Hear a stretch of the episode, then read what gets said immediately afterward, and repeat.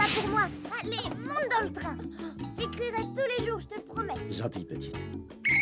Bon voyage, mamie, à bientôt.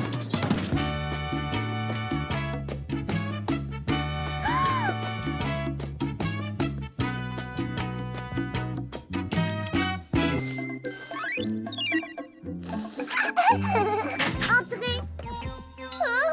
Pardonnez-moi de vous déranger. C'est pour savoir si mon fils Pandy ne se trouverait pas chez vous par hasard.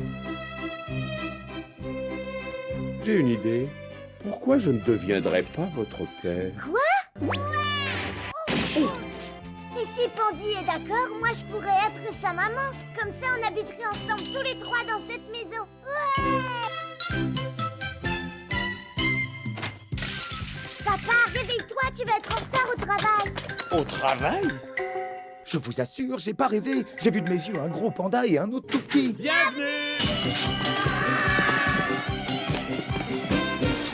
Ma chère mamie, j'espère que tu vas bien.